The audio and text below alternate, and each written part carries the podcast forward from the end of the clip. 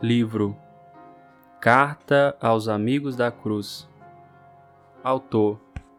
São Luís de Montfort.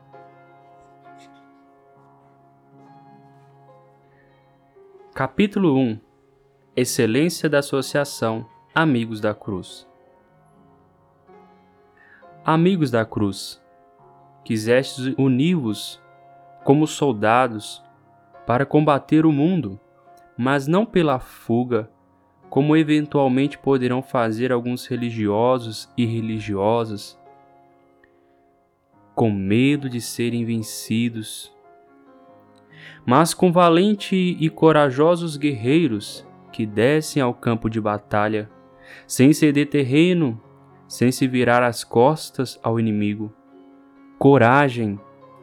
Lutai com galhardia, ficai aguerridamente unidos de alma e coração. Assim vossa união será muito sólida e mais temível para o mundo e para o inferno do que teria os exércitos de um Estado fortemente apetrechado contra os seus próprios inimigos. Os demônios unem-se para vos perverterem, vós uni-vos para os derrotar. Os gananciosos avarentos associam-se para comercializar ouro e prata. Vós trabalhais juntos para alcançar os tesouros da eternidade escondidos na cruz.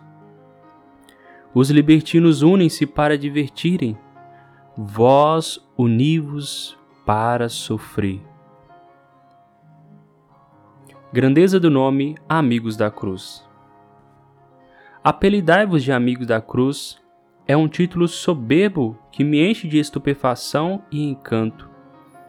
É o nome mais sublime do que o sol, mais elevado do que o próprio céu, mais magnífico e glorioso do que os apelidos suntuosos que se ufanam reis e imperadores. É o nome sublime de Jesus Cristo, verdadeiro Deus e verdadeiro homem. É o nome inconfundível do cristão. O esplendor de um tal nome eleva-me, ainda que depois venha a esmorecer diante do seu peso de responsabilidade. Com efeito, quantas e quão grandes e difíceis obrigações ele comporta.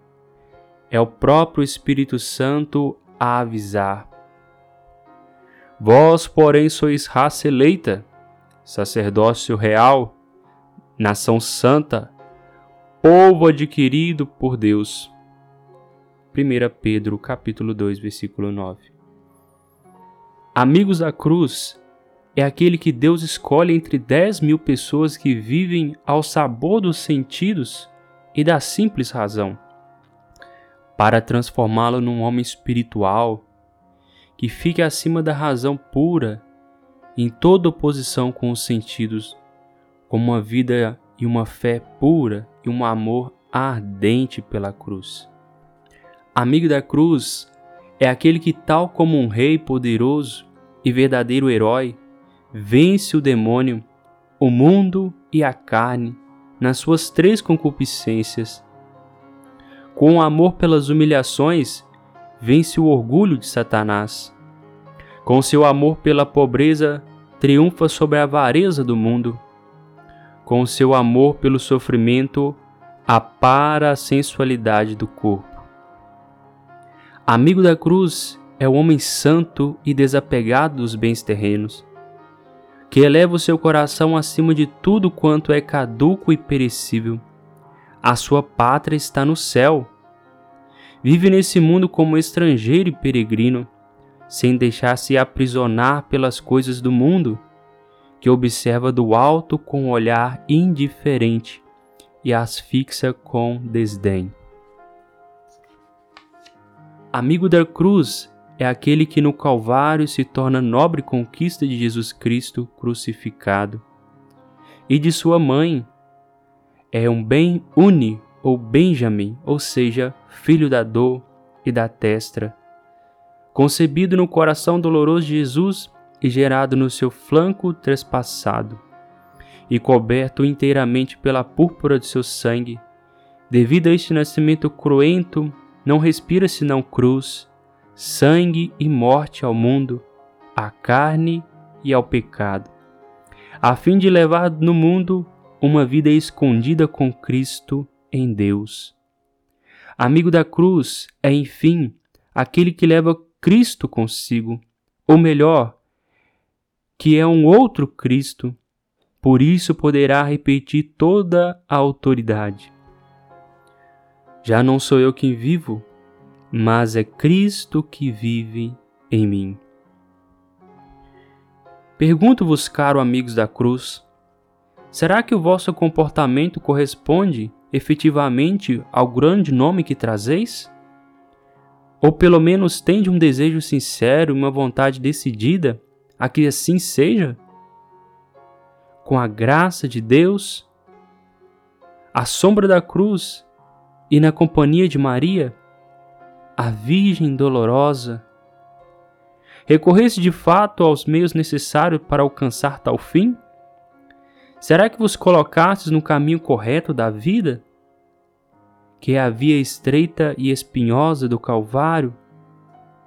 Ou foste colocar-vos, sem pensar, na vida fácil e espaçosa do mundo, que é a via da perdição? Estais deveras convencido que há caminho que o homem parecem retos e no fim conduzem à morte. Diz-me, será que sabeis discernir com clareza a voz de Deus e da graça e a voz do mundo e da natureza? Rogo-vos que escuteis com atenção a voz do Pai, carinhoso, que amaldiçoa severamente todos quantos seguem os prazeres mundanos. Ai Ai, ai dos habitantes da terra! Mas que a voz estende carinhosamente os braços, dizendo-vos: Sai daí, ó meu povo! Os amigos da cruz do meu filho, afastai-vos dos mundanos, que são detestados pela minha majestade, excomungados pelo meu filho e condenados pelo meu Espírito Santo. Estai atentos a não vos sentardes na companhia repelente dos mundanos. Não sigais os seus conselhos e não trilheis sequer os seus caminhos. Fugi da populosa e infame Babilônia. Segui somente a vós o exemplo do meu filho predileto, que vos dei para a via, verdade e vida. E ainda modelo, escutai-o. Dize-me ainda: será que dais ouvido a este amável Jesus que, debaixo do peso da sua cruz, vos grita: Segue-me. Quem me segue não andará nas trevas. Tendes confiança? Eu venci o mundo. João 16:33 Os dois partidos. Tendes aí, meus queridos associados, tendes aí os dois partidos que se apresentam a vós todos os dias: o partido de Jesus Cristo e o partido do mundo. À vossa direita tendes o partido do nosso amável Salvador. Este avança por uma estrada bem mais estreita e dificultosa devido à corrupção do mundo a testa da fila vai ao Divino Mestre, de pés nus, com a cabeça coroada de espinhos, com o corpo coberto de sangue e carregando uma pesadíssima cruz. Só um punhado de pessoas os seguem, e essas são efetivamente corajosas. Quanto a restantes, ou sua voz não chega até elas devido aos tumultos do mundo, ou então não se tem coragem de segui-lo na pobreza, na dor na humilhação e nas outras cruzes de todos os dias da vida, que é obrigatoriamente necessário carregar com ele. À vossa esquerda tendes o partido do mundo e do demônio. À primeira vista, este mais numeroso, mais esplêndido e atraente que o outro. A elite dos indivíduos corre atrás dele, acotovelando-se, apesar de serem caminhos largos e espaçosos, devido às grandes multidões que por lá passam como torrentes. É uma estrada toda coberta de flores, rodeada de diversões e prazeres, coberta de ouro e prata. À direita, o pequeno rebanho que segue Jesus Cristo só fala de lágrimas, de penitência, de oração, de desprezo do mundo. Ouve-se-lhe cada passo palavras como estas, entrecortadas de soluços. Soframos, choremos, jejuemos, rezemos, escondamo-nos, humilhemo-nos, tornemo-nos pobres, mortifiquemo-nos, já que quem não tiver o Espírito de Jesus Cristo, ou seja, o Espírito da cruz, não lhe pertence. E os que são de Jesus Cristo crucificaram sua carne com seus desejos. É preciso conformar a imagem de Jesus Cristo, senão condenar-nos-emos. Coragem, exclamam eles, coragem! Se Deus está por nós, e nós e diante de nós, quem será contra nós? Aquele que está em nós é mais forte do que aquele que está no mundo. Um servo não é maior do que o seu senhor. Uma momentânea e leve tribulação produz um grande peso de glória eterna. Há menos eleitos do que se pensa. Só os corajosos e violentos alcançarão pela força o reino dos céus. O atleta não conquista a coroa se não tiver lutado, cumprido o regulamento. Lutemos, pois, segundo o Evangelho e não segundo as máximas do mundo. Combatamos, pois, vigorosamente. Corramos depressa para alcançar a meta e conquistar a coroa. Com estas e outras expressões parecidas e divinas, os amigos da cruz animam-se mutuamente. Os mundanos, pelo contrário, para se encorajarem e perseverar nas suas maldades, sem escrúpulo, todos os dias gritam aos seus slogans: A vida, a vida, vivamos a vida, paz, alegria, comamos, bebamos, cantemos, dancemos, divirtamos. Deus é Pai de misericórdia e não nos criou para depois nos condenar. Deus não nos proíbe o divertimento, por isso não seremos condenados. Nada de escrúpulos. Portanto, não, não morrereis, e etc.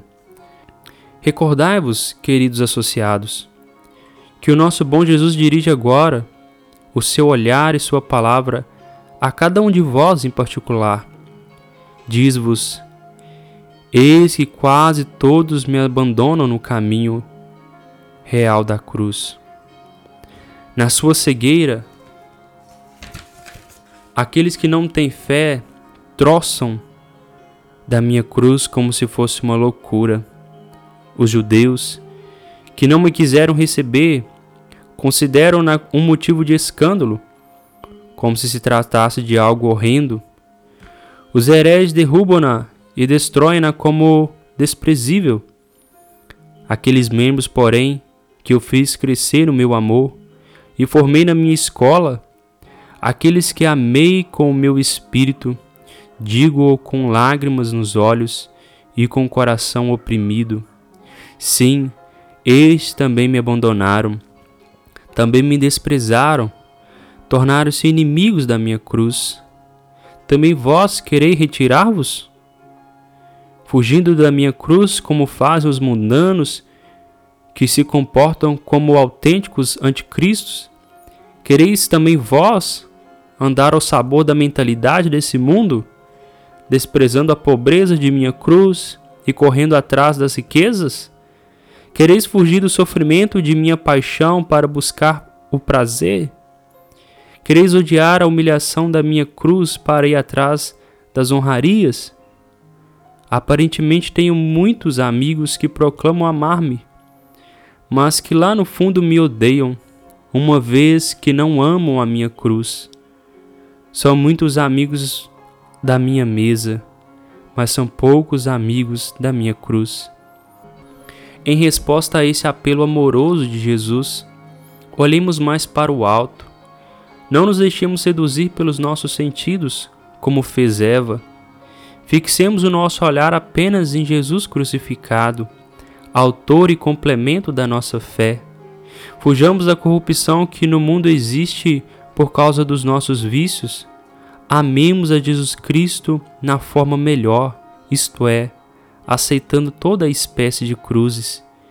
Meditemos atentamente essas belíssimas palavras do nosso caro Mestre que encerram toda a perfeição da vida cristã.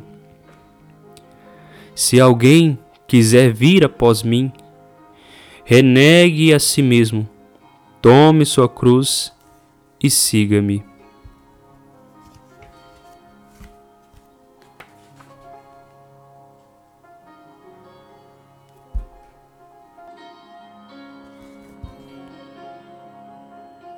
Capítulo 2 A Via da Perfeição Cristã Na verdade, toda perfeição cristã consiste nisto. Primeiro, na firme vontade de tornar-se santo. Se alguém quiser vir após mim. Segundo, na conversão, renegue-se a si mesmo. Terceiro, na mortificação tome a sua cruz. Quarto, na ação e segue-me. Se alguém quiser vir após mim, se alguém quiser vir, repare no desafio, que parece no singular. Não está escrito se alguns, mas se alguém. Isso para indicar que será sempre um número reduzido de cristãos que aceitarão tornar-se conforme Jesus Cristo e carregar a própria cruz. Será sempre de tal maneira reduzido que, se conhecêssemos, pasmaríamos de desgosto. É um número tão minúsculo que não haverá mais do que um em cada dez mil. Fazendo fé em revelações a diversos santos, tais como a São Simeão Estilita, segundo narra o santo abade Nilo, bem como o santo Efrem, São Basílio e outros. Enfim, é tão pequeno que se Deus quisesse reagrupá-los, gritar-lhes-ia como fez outrora pela boca de um profeta, e vós sereis escolhidos um a um, um dessa província, outro daquele reino. Se alguém quiser, ou seja, se alguém tiver vontade de verdade, uma vontade total que provém não já da natureza, da tradição, do amor próprio, do interesse ou do respeito humano, mas sim de uma graça eficaz do Espírito Santo, que não é concedida a todos. Nem a todos é dado conhecer os mistérios do reino dos céus. O conhecimento do mistério da cruz, da sua real experiência, é dado a pouquíssimas pessoas, quem quiser subir ao Calvário e deixar-se pregar na cruz com Cristo, sob o olhar da própria gente, deve ser um corajoso e um herói, um homem decidido e uma pessoa de fé. Deverá desprezar o mundo e o inferno, não deverá preocupar-se com o próprio corpo e a vontade própria. Pelo contrário, em tudo prender e tudo sofrer por Jesus Cristo. O conhecimento do mistério da cruz, na sua real experiência, é dado a pouquíssimas pessoas. Quem quiser subir ao Calvário e deixar-se pregar na cruz com Cristo, sobre o olhar da sua própria gente, deve ser um corajoso e um herói, um homem decidido e uma pessoa de fé. Deverá desprezar o mundo e o inferno. Não deverá preocupar-se com o próprio corpo e vontade própria.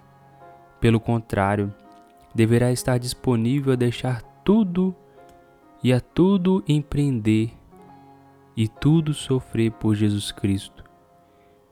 Ficai a saber, queridos irmãos, amigos da cruz, que aqueles entre vós que não tiverem essa vontade firme caminham com um só pé, voam com uma só asa e não são dignos de estar no meio de vós, porque não satisfaze codignamente o nome dos amigos da cruz, daquela cruz que é a semelhança de Jesus. É preciso amar com um coração ardente e ânimo generoso, uma vontade a mais. O mesmo que uma só ovelha sarnosa será o suficiente para contaminar todo o rebanho, se porventura houvesse já no vosso rebanho uma assim, que eventualmente se tiver infiltrado pela falsa porta que utilizam os mundanos, esconjuro-vos em nome de Jesus Cristo crucificado, que a expulseis de imediato, tal como se expulsa uma loba do meio das ovelhas. Se alguém quiser vir após mim, na verdade, eu humilhei-me e despojei-me de tal maneira que me tornei um verme e não um homem. Vi ao mundo para abraçar a cruz, eis que venho para colocá-la no mais íntimo do meu coração, para amá-la desde minha juventude, para procurá-la durante toda a minha vida. E que angústias as minhas até que se realize. Assim eu vim para carregá-la alegremente preferindo-a a todas as consolações e delícias do céu e da terra, e em vez da alegria que lhe fora proposta, preferiu a cruz. Enfim, eu só tornei-me verdadeiramente feliz quando pude morrer em seu divino abraço. Renuncia a si mesmo. Se alguém quiser seguir-me, portanto, na via do aniquilamento e crucificação, que se glorie como eu na pobreza, nas humilhações e padecimentos que minha cruz contém. Renuncie a si mesmo. Como estão longe da companhia dos amigos da cruz os que sofrem numa atitude orgulhosa, os sábios segundo o mundo, os intelectuais arrogantes e tipos presunçosos que se ufanam obstinamente das suas iluminações e talentos. Como estão longe dessa companhia os grandes charlatões e pauradores que tanto barulho fazem para colherem como fruto apenas vaidade. Como estão longe os devotos vaidosos que arrastam consigo por toda parte. O quanto a mim, do orgulhoso Lúcifer, eu não sou como os outros. Não sabe aceitar uma reprovação sem se desculparem, nem sofrer um ataque sem se defenderem, ou que alguém os rebaixe sem eles se elevarem. Prestai atenção e não queirais acolher vossa companhia pessoas assim muito débeis e sensíveis, que têm medo da mais leve picada, que barafustam e fazem queixumes diante da dor mais significante, que nunca experimentaram o silício, a disciplina ou os outros instrumentos de penitência e que põem nas suas devoções, feitas à moda, um grande e refinado amor próprio e falta de mortificação. Tome a sua cruz. Tome a sua cruz, a sua, seja ele homem ou mulher. Essa mulher extraordinária, cujo valor é bem superior às pérolas e que dinheiro algum do mundo poderia pagar. Sim, tome com alegria, abrace com ardor e carregue com galhardia a própria cruz, mas a sua não a de outro. Tome a sua cruz, ou seja, aquela cruz que a minha sabedoria determinou para ele, em número, peso e medida. A sua, aquela que eu medi para ele com as minhas próprias mãos e com grande precisão, respeitando as quatro dimensões: espessura, comprimento, largura e profundidade. A sua cruz, ou seja, aquela que eu mesmo, com amor infinito, cortei daquela mesma cruz que levei ao Calvário.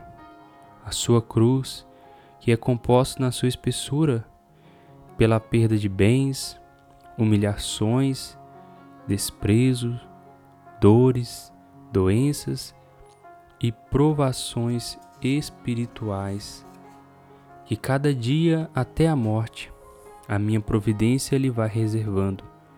A sua cruz, que no seu cumprimento é composto por um determinado período de dias ou de meses em que se verá aniquilado pela calúnia, que se verá aniquilado pela calúnia, ou imobilizado em cima de uma cama, ou reduzido ao estado de pendente, ou tomado por tentações, aridez, abandono ou outras mortificações de ordem espiritual, a sua cruz, que na sua largura é composta por um conjunto de substâncias muito duras e amargas por parte de amigos, familiares e parentes. A sua cruz, que na sua profundidade é composta pelas mais recônditas provações com que eu porei à prova, e sem que ele possa encontrar conforto nas criaturas que, além do mais, até lhe virarão as costas, e tal como eu, faloão sofrer. Tome a sua cruz, e não deverá arrastá-la, sacudi-la, reduzi-la ou escondê-la. Pelo contrário, leve-a bem erguida nas suas mãos, sem impaciência nem azedume, sem murmurações ou queixumes de propósito, sem expedientes ou subterfúgio, para se procurar um natural alívio, enfim, sem qualquer vergonha ou respeito humano.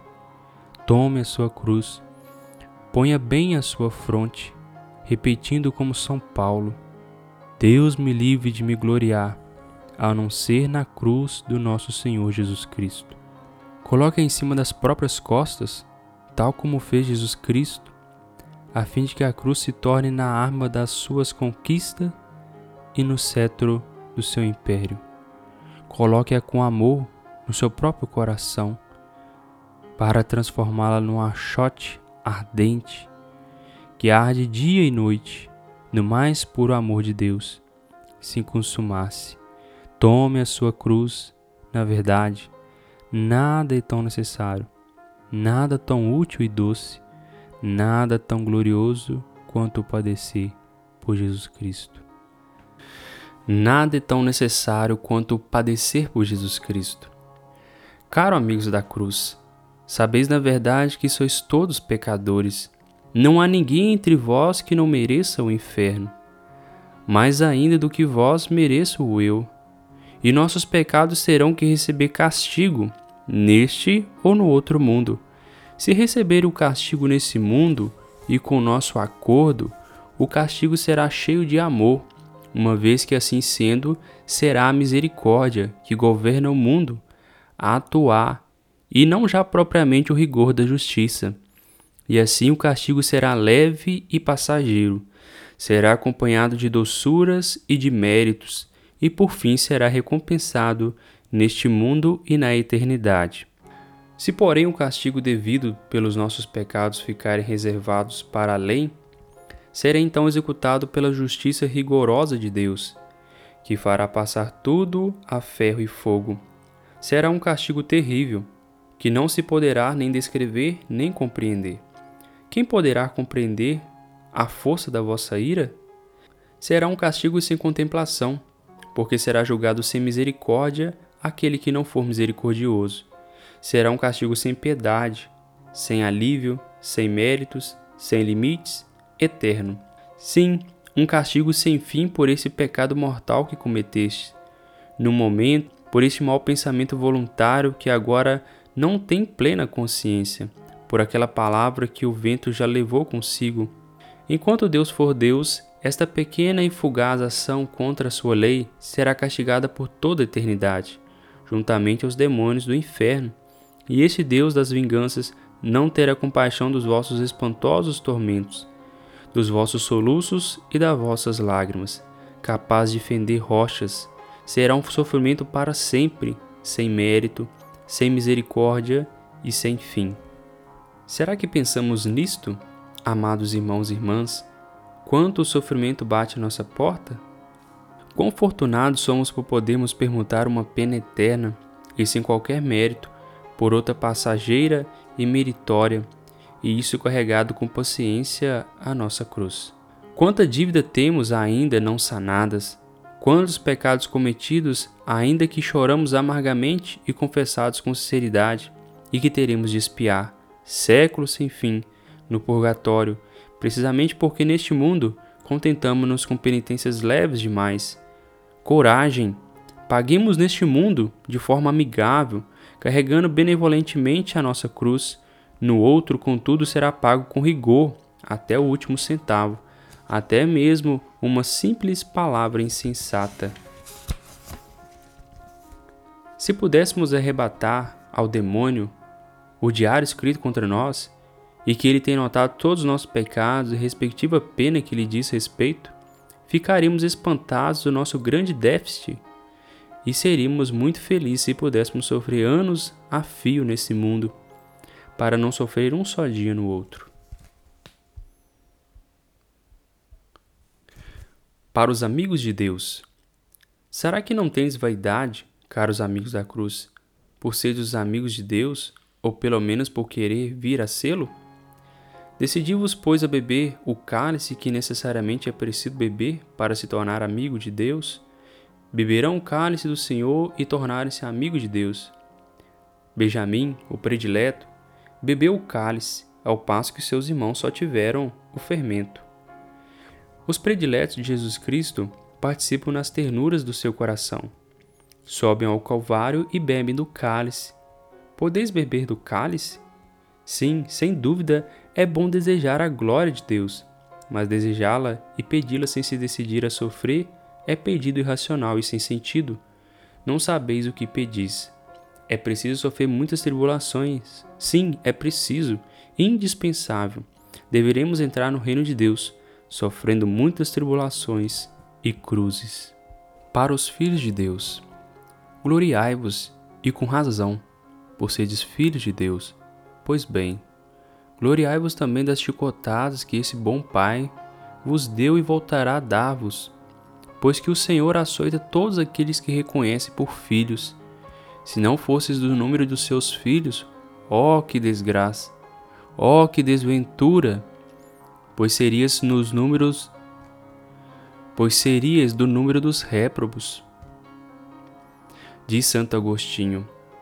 E o mesmo santo faz notar ainda que quem não sofre como peregrino estrangeiro neste mundo, não poderá gozar no outro como cidadão do céu.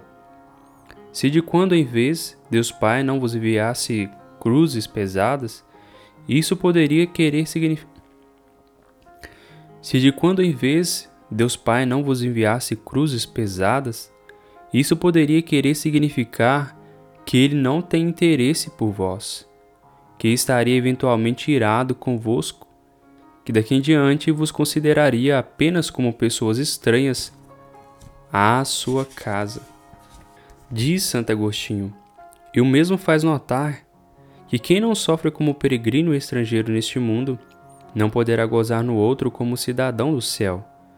Se quando em vez Deus Pai não vos enviasse cruzes pesadas, isso poderia querer significar que ele não se interessaria por vós, que estaria eventualmente irado convosco, e que daqui em diante vos consideraria apenas como pessoas estranhas à sua casa e afastada da sua proteção, ou como filhos ilegítimos, que não têm direito à herança do Pai, não merecem ser particularmente assistidos ou corrigidos. Para os discípulos de um Deus crucificado, amigos da cruz, alunos de um Deus crucificado, o mistério da cruz é desconhecido pelos gentios, é repelido pelos hebreus e desprezado pelos heréticos e pelos maus católicos. Apesar disso, é esse o grande mistério que tereis de aprender a praticar na escola de Jesus Cristo, e só aí podereis aprender. Procurareis em vão em todas as escolas da antiguidade um qualquer filósofo que o tenha ensinado. Consultaríeis em vão à luz todos os sentidos ou da razão.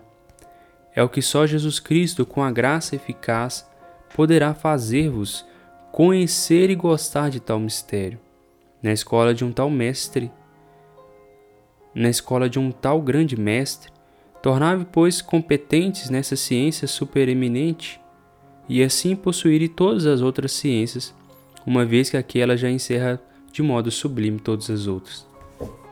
É essa a grande filosofia.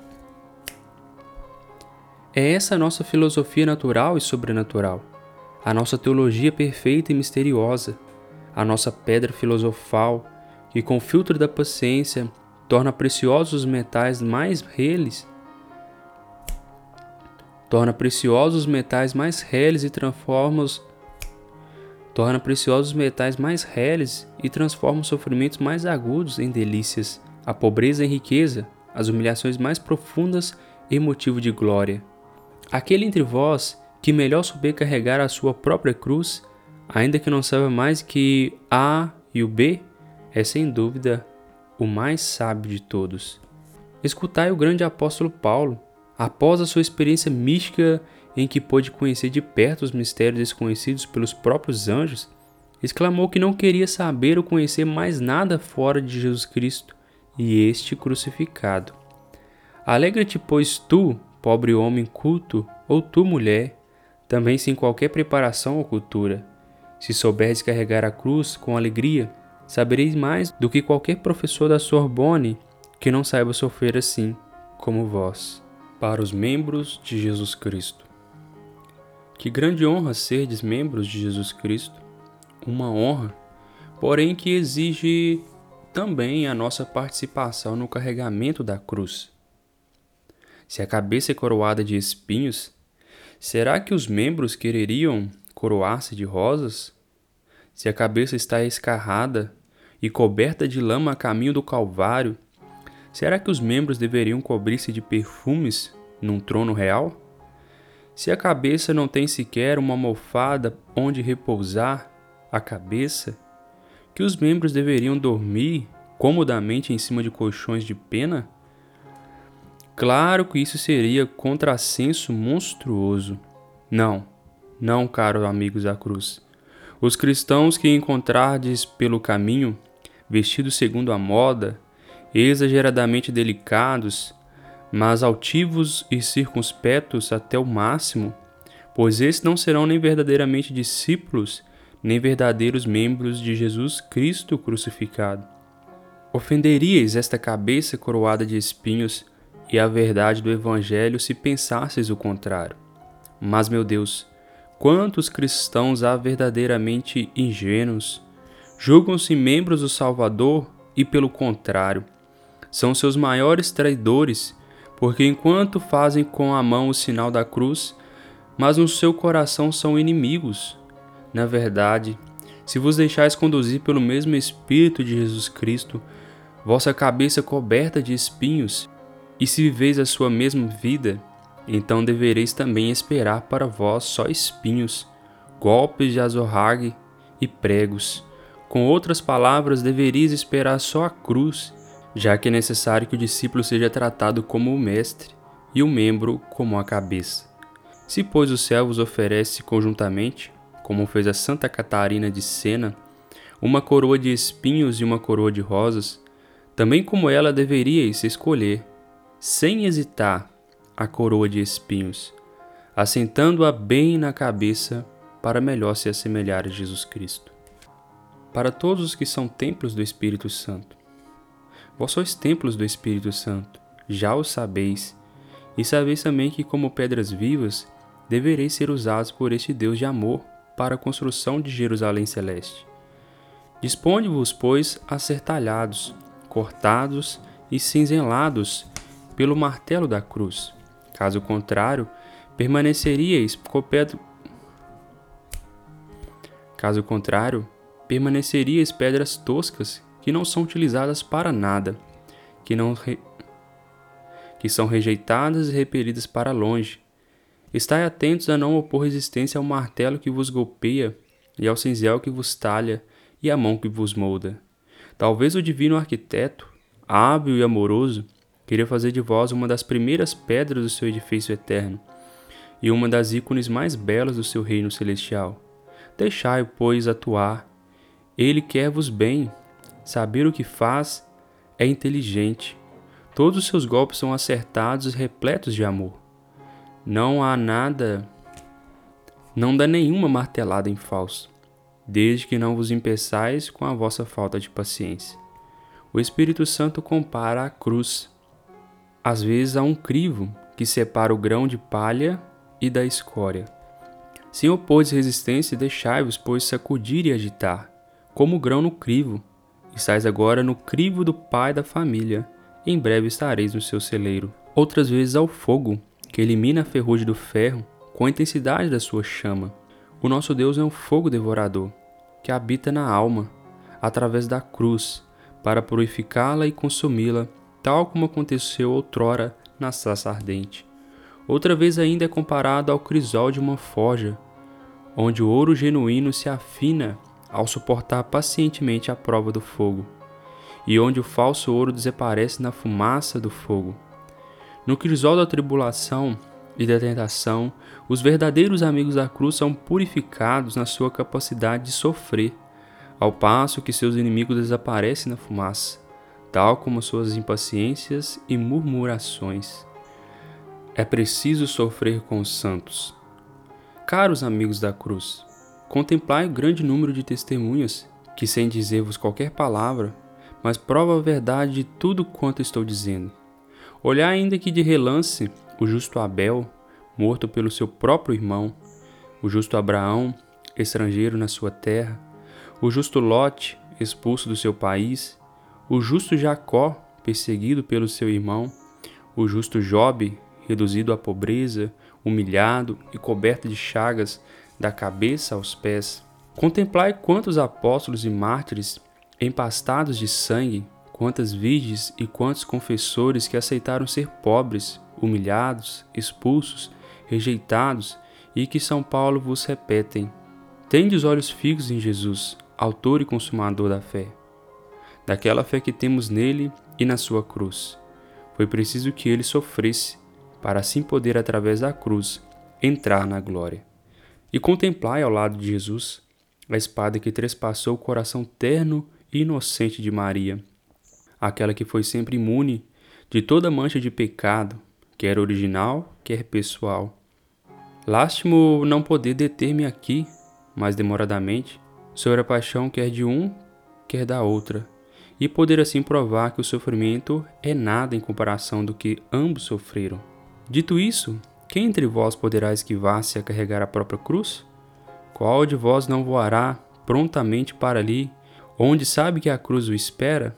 Quem não exclamará como Santo Inácio Marte que o fogo, o patíbulo, as feras e todos os tormentos do demônio desabem sobre mim, para que eu possa gozar Jesus Cristo? Ou sofrer como os condenados? Se pelo contrário não aceitardes sofrer com paciência e carregar a cruz com resignação, como os predestinados, tereis então que carregá-la com murmurações e impaciência, como sucede com os condenados. Sereis semelhante aos dois animais que arrastavam a arca da aliança, mungindo continuamente. E comportavos-eis como Simão de Cirene, que ajudou a carregar a cruz de má vontade, a própria cruz de Jesus Cristo, e arrastou-a, murmurando. Ou então acontecer-vos-á o mesmo que aconteceu ao mau ladrão. Do alto da cruz veio a cair no fundo do abismo. Ah, não! Essa terra maldita em que vivemos não há felicidade a ninguém. É impossível ver claro nessa terra de trevas. Não existe tranquilidade perfeita nesse mar tenebroso. Não se consegue viver sem combates nesse lugar de tentação e nesse campo de batalha. Não ficaremos isentos de picadas nessa terra coberta de espinhos. Quer se queira, quer não, predestinados ou réprobos, todos deverão carregar a própria cruz, de bom grado ou de má vontade. Tende presente os quatro versos seguintes. Escolhe uma das cruzes que vês no Calvário. Escolhe bem, escolhe sabiamente, já que sofrer como um santo ou como um penitente é necessário. Ou então terá que sofrer como um réprobo, sempre descontente. E isso quer dizer que, se não quiseres sofrer com alegria como Jesus Cristo, ou com paciência como bom ladrão, devereis sofrer forçosamente como mau ladrão.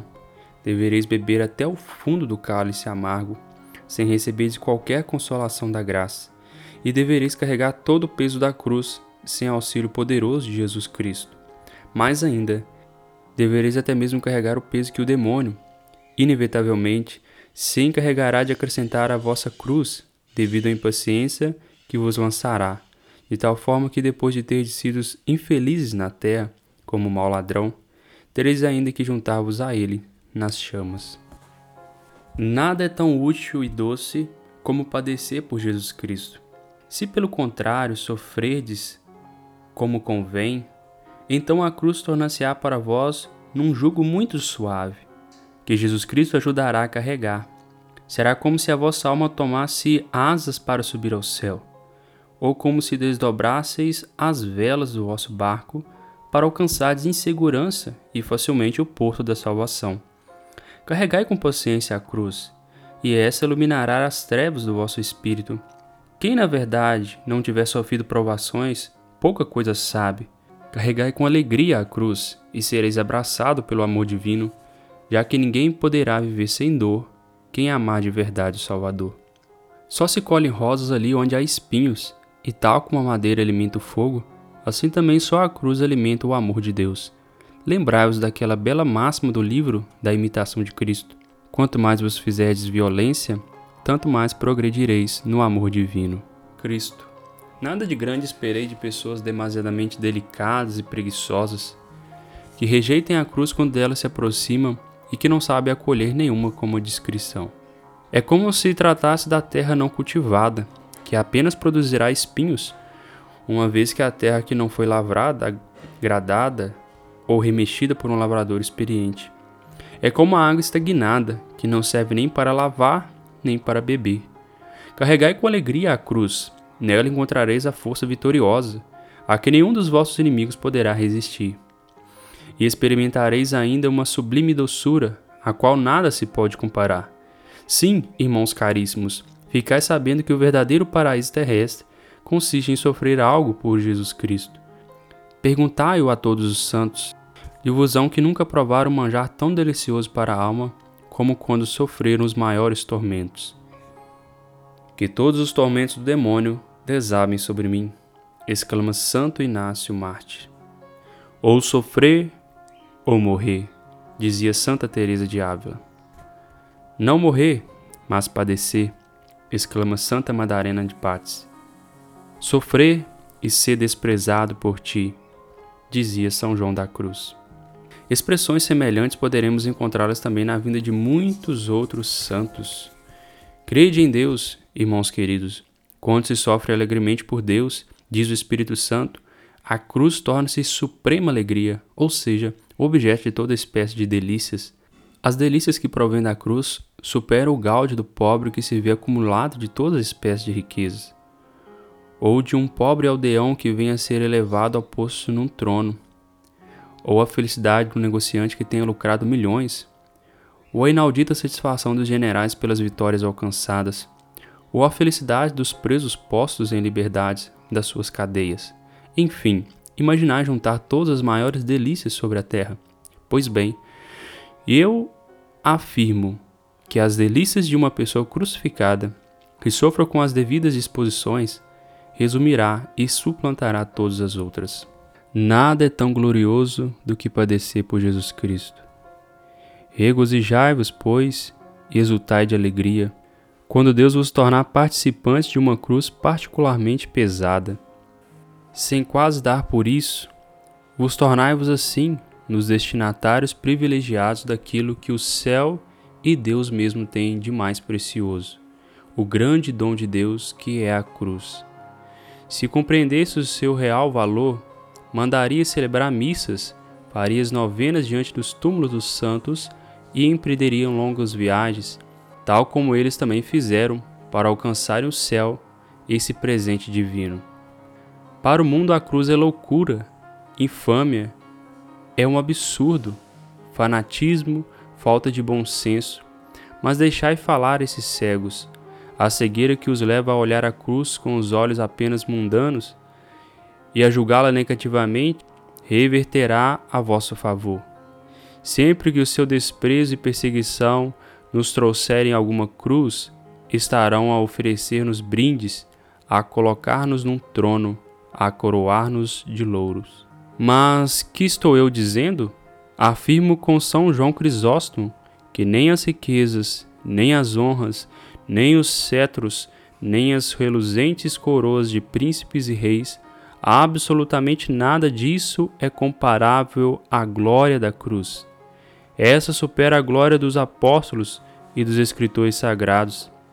Se eu pudesse, acrescenta esse mesmo santo, iluminado por Deus, deixaria de bom grado o paraíso, caso pudesse escolher, a fim de poder sofrer pelo Deus dos céus. Preferiria os cárceres e as prisões aos tronos imperiais.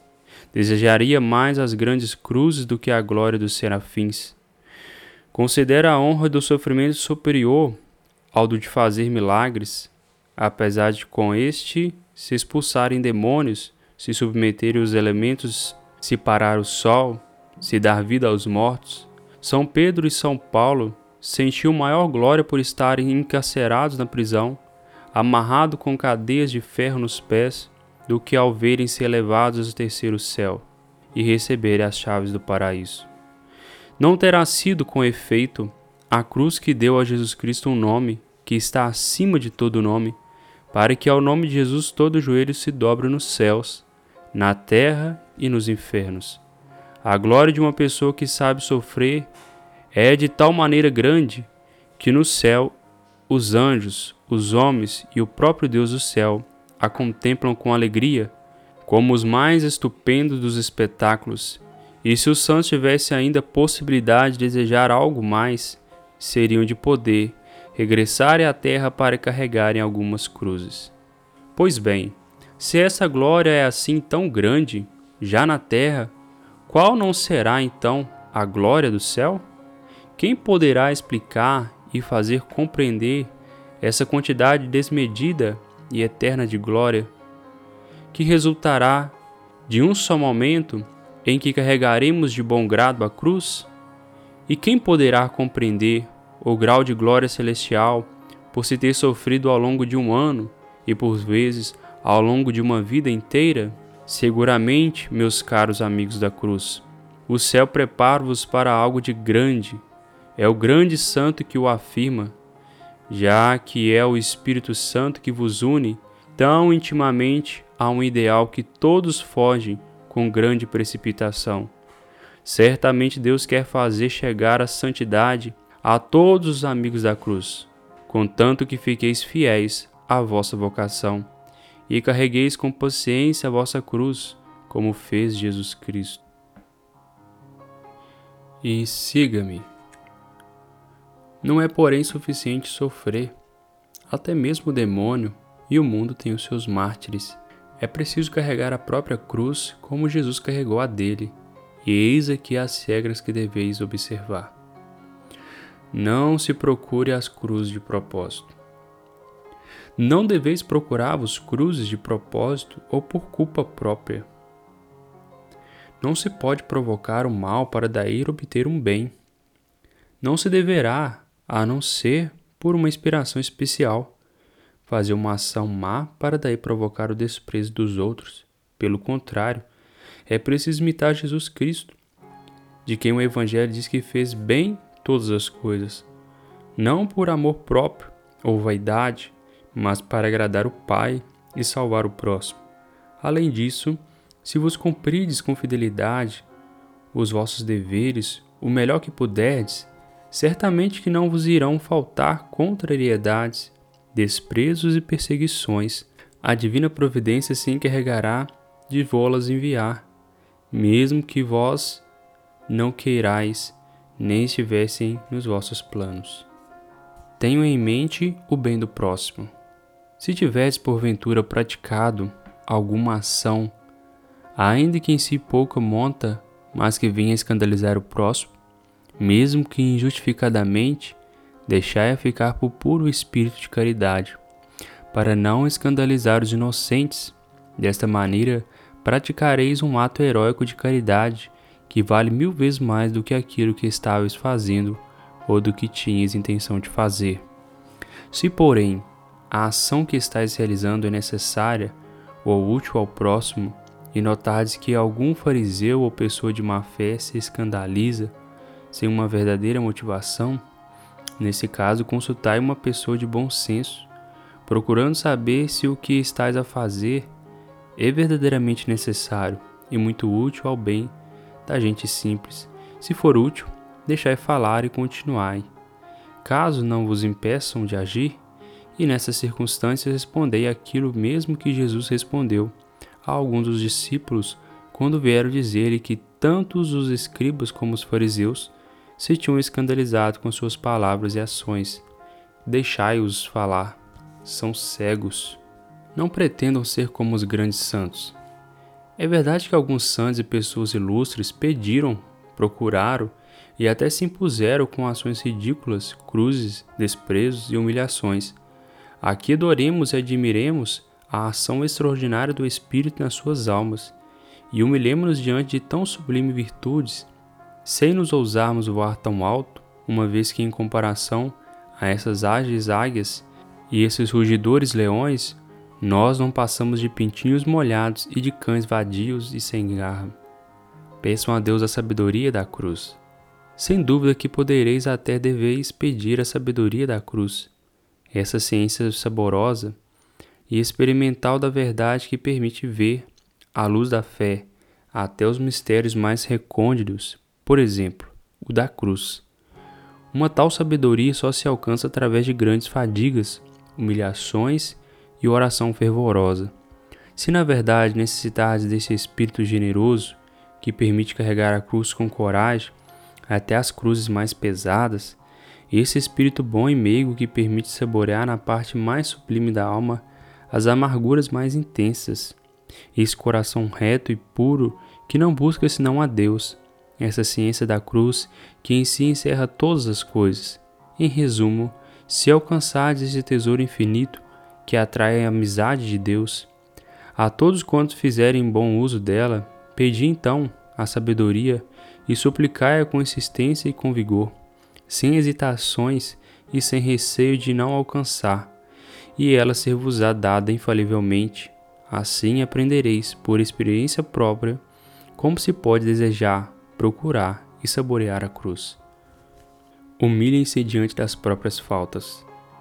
Se vos vier a acontecer que, por ignorância ou até culpa própria, cometerdes alguma falha que vos faça sofrer, humilhai-vos de imediato sobre a proteção da poderosa mão de Deus, sem por vontade própria os deixardes perturbar pela inquietação, dizendo interiormente, por exemplo: Ah, Senhor, eis que já combinei mais uma das minhas.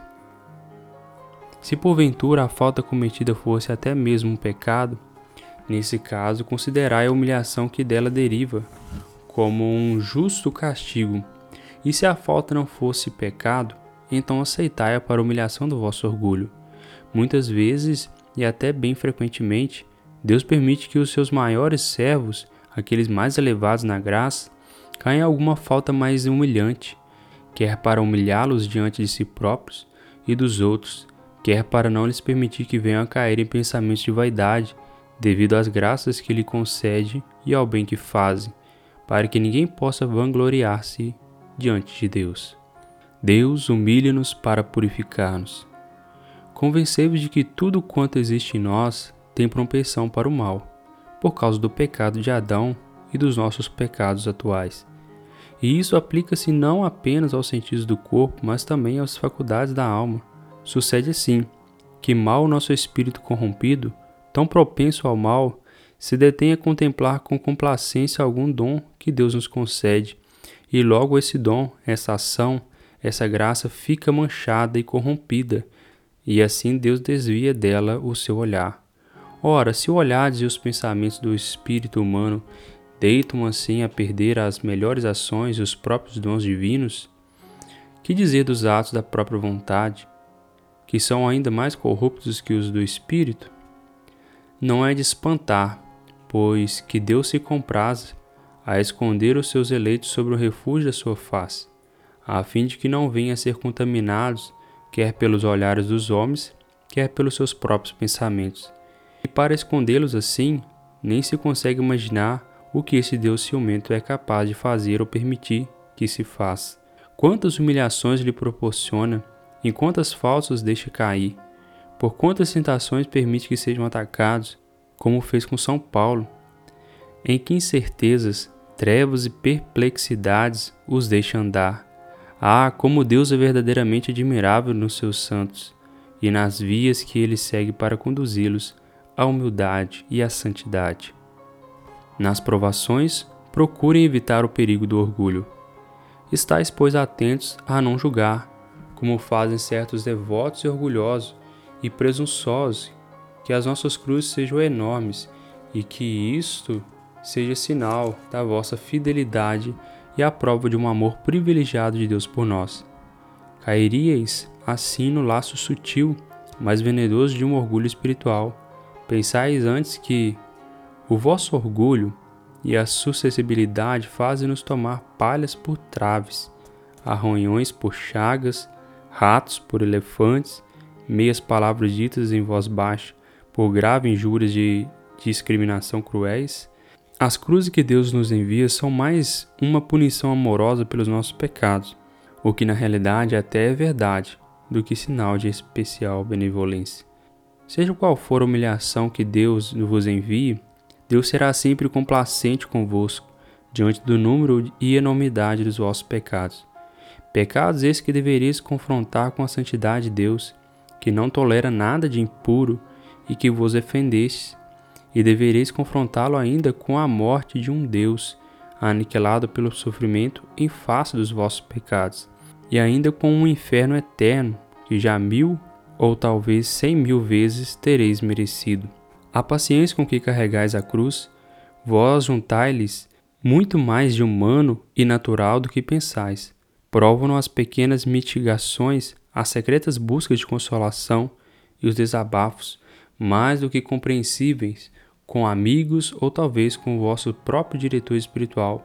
Provam-nos as desculpas refinadas e prontas, os queixumes, ou melhor, as maledicências tão bem cozinhadas e aparentemente tão caricativas contra aqueles que vos fizeram algum mal. Provam ainda aquele juízo diabólico que vos considerardes algo de grande e etc. Não terminaria a minha descrição se devesse aqui enumerar os truques da natureza, usados até mesmo no sofrimento. Tirem proveito mais de pequenos sofrimentos do que de grandes. Tirai proveito mais de pequenos sofrimentos do que de grandes o Senhor não considera tanto o sofrimento em si mesmo, mas sim a maneira como se sofre. Sofrer muito, mas sofrer mal, é sofrer como os condenados. Sofrer muito e até corajosamente, mas como uma causa má, é sofrer como um mártir do demônio. Sofrer pouco ou até muito, mas sofrer por Deus, é sofrer como os santos. Se é verdade que podemos escolher entre as cruzes, então devemos optar, de modo particular, por aquelas menores e mais ocultas e que se apresentam ao lado de outras maiores e mais vistosas. Na realidade, é fácil para o orgulho humano pedir, procurar e até mesmo escolher abraçar as grandes e vistosas cruzes. Porém, escolher e carregar alegremente as cruzes pequenas e escondidas só poderia fazer aquele que for ajudado por uma graça grande e por uma grande fidelidade a Deus. Comportáveis, pois, com o comerciante em relação ao seu negócio. Tirai proveito de tudo, não deixeis perder, seja o que for, da verdadeira cruz, ainda que seja uma simples picada de um mosquito ou de um alfinete, ou a indelicadeza de um vizinho, uma injúria insignificante, a perda de alguns poucos vintéis, ou leve perturbação do espírito, ou leve cansaço corporal, ou uma pequena dor, em algum dos seus membros, etc. Assim como o mercenário no seu negócio vai amealhando no seu cofre dinheiro sobre dinheiro, assim vós também procurais tirar proveito de tudo, e depressa vos tornareis ricos diante de Deus. Até mesmo diante das mais pequenas adversidades, dizei: Bendito seja Deus. Obrigado, Senhor. Depositai a cruz acabada de aceitar na memória de Deus, que é, por assim dizer, o vosso bando e vos lembrardes dela, que seja para dizer apenas: Muito obrigado, Senhor, misericórdia. Amem a cruz não com amor sensível, mas racional e sobrenatural. Quando se vos diz que deveis amar a cruz, não se pretende referir a um amor sensível. Isso é contra a natureza humana. Devereis, pois, distinguir três espécies de amor: o amor sensível, o amor racional o amor fiel e supremo. Com outras palavras, o amor que procede da parte inferior e que é carnal, o amor que procede da parte superior e que é a razão, e o amor que está acima do espírito ou o amor supremo, e que é a inteligência iluminada pela fé. Deus não vos pede para amardes a cruz de maneira sensível. A vossa vontade da carne, na verdade, é inteiramente propensa ao mal, e a que dela procede resulta manchado. Daí que não aceitará submeter-se, por vontade própria, à vontade divina e à sua lei, que não dispensa a cruz. Referindo-se a esta vontade da carne, Jesus no Jardim das Oliveiras exclamava: Pai, não se faça a minha, mas a tua vontade. Ora, se para a parte sensível da própria humanidade de Cristo, apesar de santa, não pôde amar de imediato a cruz, quanto mais não será tentado a rejeitá-la, a nossa sensibilidade, que é toda corrupta. Talvez possamos, por vezes, a exemplo de muitos santos, saborear até o prazer sensível da cruz, mas esse prazer não procede dos sentidos, ainda que more no reino da sensibilidade. Ele procede da parte mais nobre da alma, que está no repleta da felicidade do Espírito Santo, que a faz transbordar para a parte sensível. E assim, até a pessoa mais crucificada poderá exclamar: O meu coração e minha carne estremecem de alegria no Deus vivo. Pode-se ainda amar a cruz com outro amor, o que eu chamaria racional, pelo fato de que tem a sua sede na parte superior, ou seja, na razão. É um amor todo espiritual que brota da felicidade consciente de sofrer por Deus e que, portanto, é perceptível e a alma poderá captar recebendo no seu íntimo alegria e força. Esse amor racional e perceptível, porém, ainda que bom ou até mesmo ótimo, nem sempre é necessário para se sofrer alegre e santamente. Há ainda uma terceira maneira de amar a cruz, aquela da sumidade e do vértice da alma, como referem os mestres da vida espiritual, ou da inteligência, como dizem os filósofos. Essa maneira sucede que, mesmo que não se saboreie nenhum prazer sensível, ou mesmo que não se atinja nenhuma satisfação racional na alma, é, porém, possível amar e saborear a própria cruz à luz da fé pura. Muito embora suceda com frequência ficar tudo em guerra, em estado de alarme na parte sensível, que geme, que lamenta, que chora e busca consolação, a ponto de exclamar com Jesus Cristo: Pai, não faça a minha, mas a tua vontade. Ou com a Santíssima Virgem: Eis aqui a serva do Senhor, faça-se em mim segundo a tua palavra. É com um desses dois amores da parte superior da alma que deveríamos abraçar e amar a cruz. Aceitem toda a sorte de cruzes. Caro amigos da cruz, decidiu-vos a carregar toda a espécie de cruzes, sem fazer exceções ou escolhas, pobreza, injustiças, fracassos, doenças, humilhações, contradições, calúnias, aridez, discriminações, solidão, sofrimento interiores e exteriores, e dizei sempre: Ó oh, meu coração, ó oh Deus, está firme, o meu coração está firme. Estais, pois, preparado a seres abandonados pelos homens e pelos anjos, como se fosse o próprio Deus, e pôr-vos de lado. Estai preparados a seres perseguidos, a serem alvos de invejas, a seres atraiçoados, caluniados, destituídos e colocados de lado, por todos, a sofrer fome, sede, mendicidade, nudez, exílio, prisão, o patíbulo e toda espécie de suplícios, ainda que não os tenha merecido pelos crimes que vos contribuem.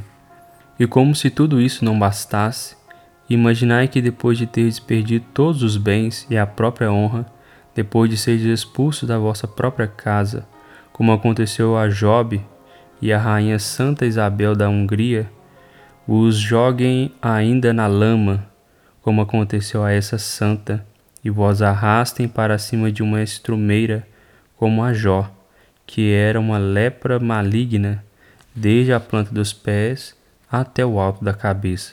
E tudo isso sem que vos deem nem ligaduras para apertar a chaga, nem um naco de pão para comer, coisa que não se recusaria a um cavalo ou a um cão. Imaginai ainda que, além de sofrer de todas essas provações, Deus vos deixa ainda prisioneiro de todas as tentações diabólicas, sem derramar na vossa alma nem sequer a mais leve consolação sensível. Pois bem, crede firmemente que reside aqui o ponto supremo da glória de Deus e a felicidade perfeita a que se deve aspirar o autêntico e verdadeiro amigo da cruz. O olhar de Deus. Em primeiro lugar, contemplai o olhar de Deus que qual rei soberano que do alto de uma torre observa os seus soldados que estão no centro do combate, tem compaixão deles e exalta sua valentia. Em que é que Deus fixa o seu olhar na terra? Será porventura sobre os reis e imperadores sentados em seus tronos? Ah, não.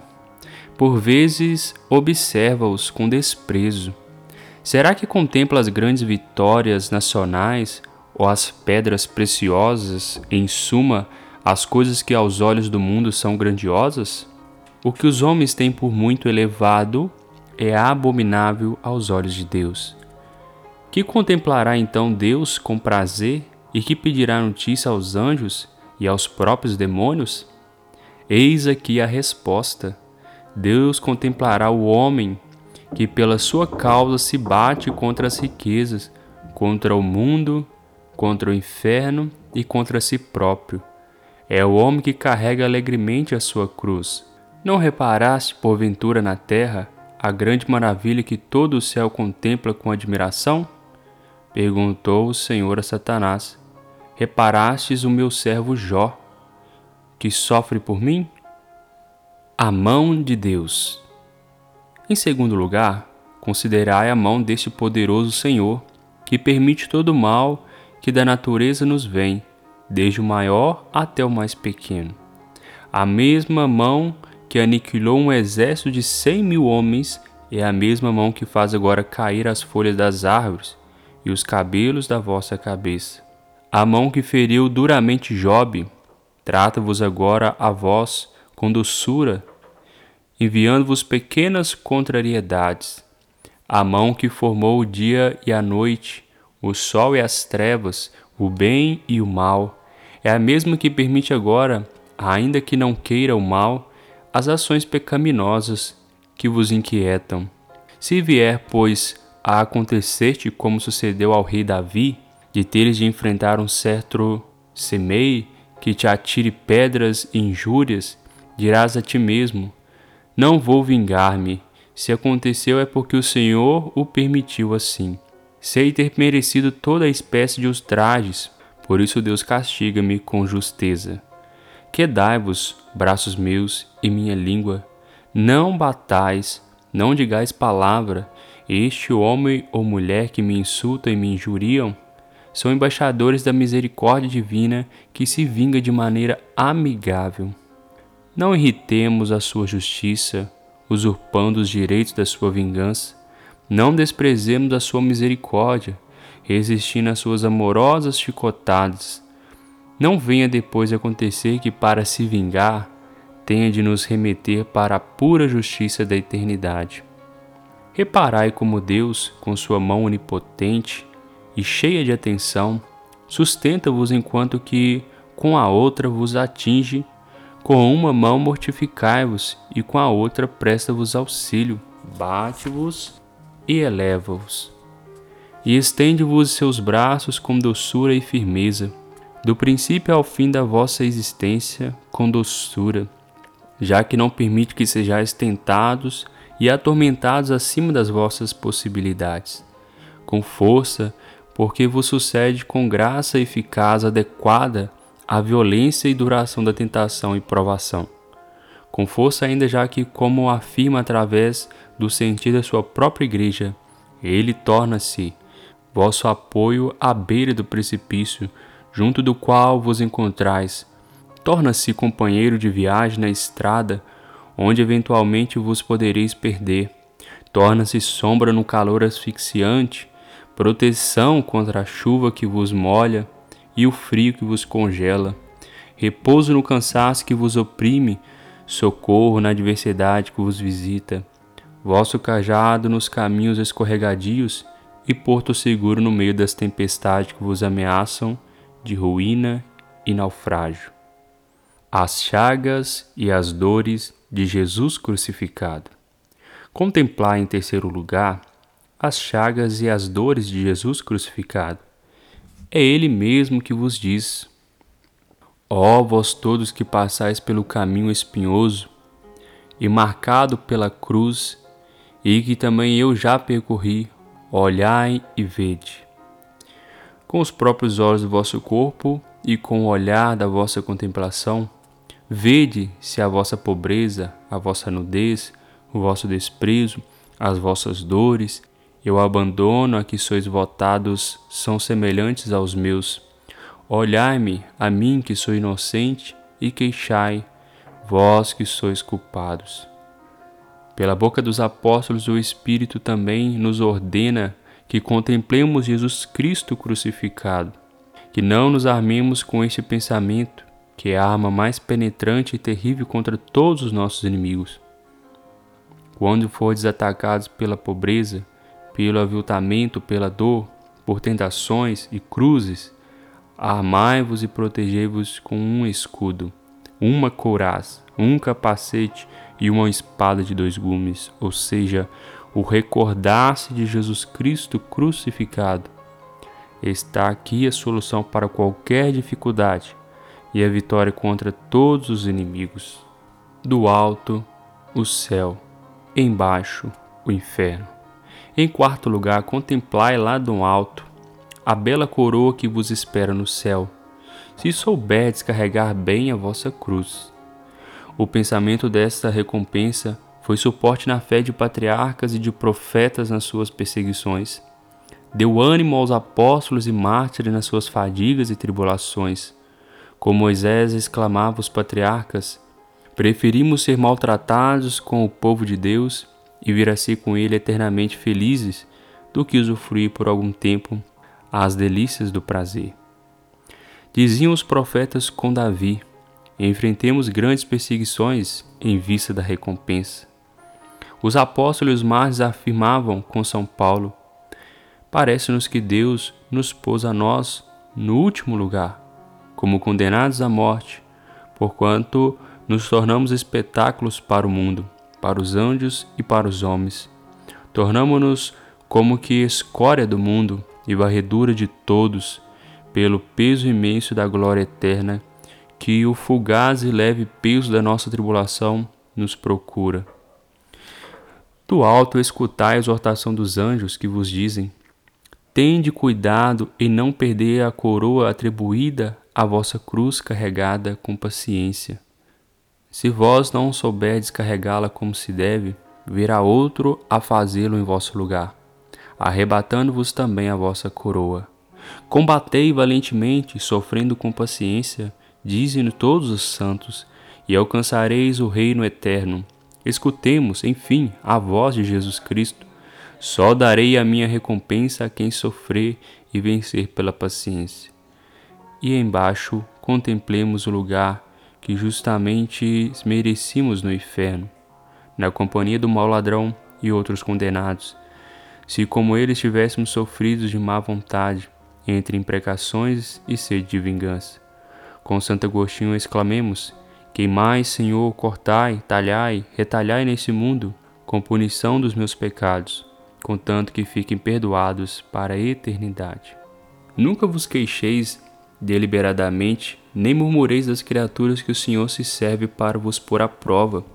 Diante do sofrimento convém, porém, saber distinguir, na verdade, três espécies de lamentações. A primeira é involuntária e natural. É a do corpo que geme, que suspira, que se queixa, chora e se lamenta. Nesse caso, não há qualquer culpa já a referir, uma vez que a alma no mais profundo do seu ser, aceita a vontade de Deus. A segunda é razoável, é quando alguém se queixa e revela o seu mal aos que convém valer, como seja um superior ou médico. Essa queixa pode vir a tornar-se imperfeição se vier fazer-se com insistência, porém não deve considerar-se como pecado.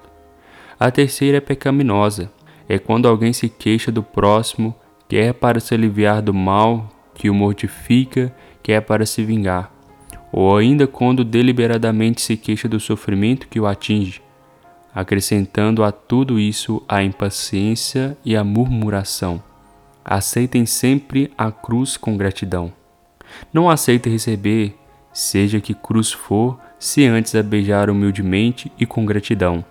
E quando Deus, que é o todo bondade, vos oferecer com alguma cruz mais relevante, agradecei-lhe de modo especial e pedi a outros para darem também graças. Segui o exemplo daquela pobre mulher que, depois de ter recebido todos os seus bens num processo injusto que lhe moveram, foi logo mandar celebrar uma missa em ação de graças, com os poucos vinténs que restavam, para assim agradecer a Deus pela boa sorte que lhe tinha sucedido. Carreguem algumas cruzes por livre opção. Se quiserdes tornar-vos dignos de receber as cruzes que hão de vir ter convosco, sem vos as procurardes, e que são as melhores, procurai carregar outras por livre opção. Há conselho de um bom diretor espiritual. Damos alguns exemplos. Tendes porventura em casa algum móvel inútil a que tenhais afeição? Dai-o aos pobres, dizendo a vós mesmos: E por que devo ter coisas supérfluas quando Jesus é tão pobre? Não gostais de determinada comida, de fazer um determinado ato de virtude, de ter que enfrentar um mau cheiro? Pois bem, comei, fazei, cheirai. Tende afeição exagerada e ansiedade para com uma pessoa ou objeto? Afastai-vos dela, privai-vos dele, afastai-vos do que atrai. Tens um desejo forte e natural de vir ver, de fazer, ou aparecer, ou ir a um lugar qualquer? Parai, calai, escondei-vos, deixai-o olhar. Tendes uma instintiva aversão por um objeto ou por uma determinada pessoa? Dirigi-vos a ela com frequência, vencei-vos.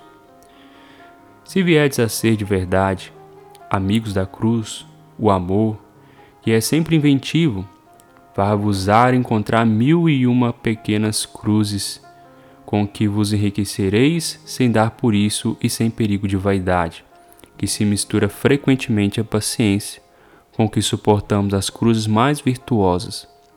E já que fostes fiéis em coisas de pouca monta, o Senhor muito vos confiará, ou seja, sobre muitas graças e sobre muitas cruzes, que ele vos enviará também uma glória infinita, vos preparará.